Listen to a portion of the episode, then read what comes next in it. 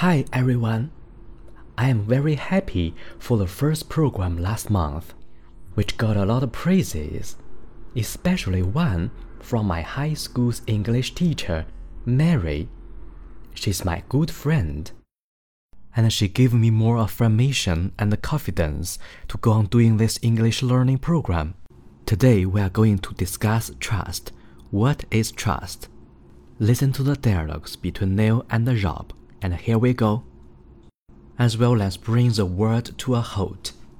The coronavirus epidemic has led to an increase in misinformation, lies, and conspiracy theories on the internet. In narrow fake news, where even the President of the United States is accused of spreading misinformation, could it be that we are living through a crisis in trust? What is trust? And who should we place our trust in? These are some questions we'll be discussing in this program. And we'll be hearing from a philosopher who believes the problem is not about trust itself, but about trustworthiness. The ability to be trusted as being honest and reliable. And as always, we'll be learning some related vocabulary along the way. Of course, telling lies and lacking trustworthiness is nothing new. Just think of the Trojan horse used to trick the ancient Greeks. More recently, the American financier Bernie Madoff became infamous as the biggest swindler in history. In 2009, he was sentenced to 150 years in prison for his part in Ponzi scam. But how much did he defraud from investors? That's my quiz question. Was it A. $6.5 million, B. $65 million, or C. $65 billion? Hmm, I'll say B. $65 million. Okay, Rob, we'll come back to that later. Generally speaking, trust can be described as a judgment that someone can be believed and relied upon. When we trust each other, it makes life easier, quicker, and friendlier. Society can't function without trust, so does that mean the more trust, the better? Well, not according to philosopher Onora O'Neill. He says we have another world which is gullible.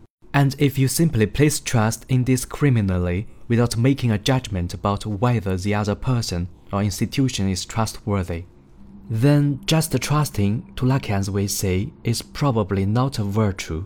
There's a difference between trusting someone because you have good reason to believe them and being gullible. That's easy to deceive because you trust and believe people too quickly. If you don't judge who is trustworthy and who is not, you are trusting to luck, simply believing or hoping that things will happen for the best. But being gullible and trusting to luck is exactly how Bernie Madoff was able to trick so many people into giving him their money. Their biggest mistake was to trust him indiscriminately, in a way that does not show care or judgment, usually with harmful results. So, if indiscriminately trusting people is such a bad idea, how do we avoid it? How can we tell who is trustworthy and who is not? Onora O'Neill gives some details. An individual or organization is trustworthy if they can justifiably be trusted. To be trustworthy, they need three ingredients. First, honesty People have to be able to believe what they are told. Second, competence.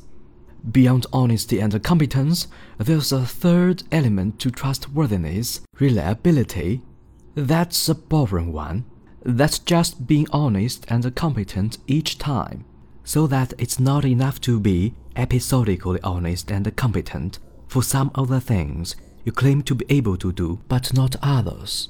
Philosopher Onora O'Neill identifies three ingredients for trustworthiness honesty, competence, and reliability. Competence means the ability to do something well. You would trust a car mechanic to fix your broken car engine, but you wouldn't go to them for dental work. They are not competent to remove your tooth like a dentist is. And you wouldn't trust your dentist to fix your broken down car either. Onora O'Neill also mentions reliability, being trustworthy because you behave well all the time and keep all the promises you make. It's a combination of these three being honest, competent, and reliable that makes someone truly trustworthy. And not someone like Bernie Madoff who would run off with your money and entire life savings. All of which brings me to my quiz question. Do you remember, Rob? Yep, I do. You asked how much Bernie Madoff stole from the American investors he led to, and I said B, $65 million. But in fact, it was say $65 billion, a lot of money to give to such an untrustworthy man. So, we've been discussing whether there is a crisis of trust and asking how to know who is trustworthy, able to be trusted and honest, competent, and reliable. Placing your trust in someone trustworthy is very different from being gullible, easy to trick because you trust and believe people too quickly. And it can also be unhelpful to trust things to luck. Simply hope or believe that everything will work out for the best. Both of these problems come about when people trust indiscriminately, in a non-systematic way that does not show care or judgment, usually with harmful results.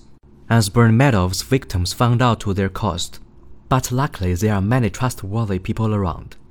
And we can spot them using three criteria honesty, in other words, not lying, competence, and reliability. Competence means an ability to do something well in the correct and effective way.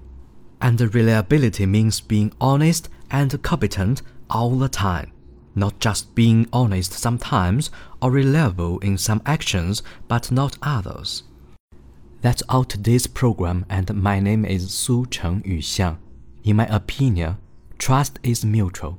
If we are honest and kind hearted, we are easy to trust someone.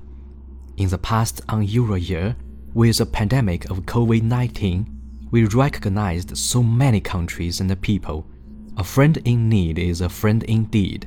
According to the President of the United States, Donald Trump's words, fake news have gone through all the past year. What we must to do is to trust the truth and live in reality and do our best to stand with our country to fight the epidemic welcome you to discuss and give me a feedback about today's program. Your affirmation is my motivation. Ciao, ciao.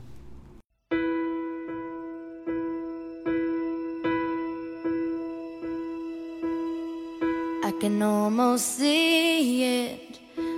dream I'm dreaming, but there's a voice inside my head saying, You'll never reach it. Every step I'm taking Every move I make feels lost with no direction. My faith is shaken, but I, I gotta keep trying. Gotta keep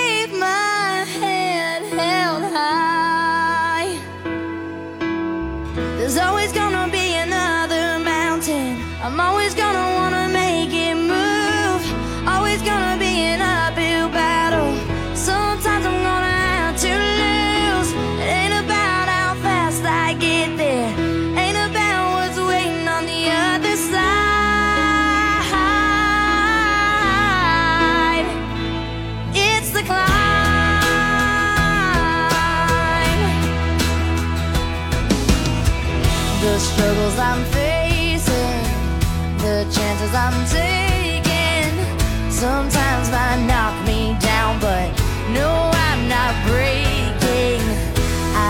I know it, but these are the moments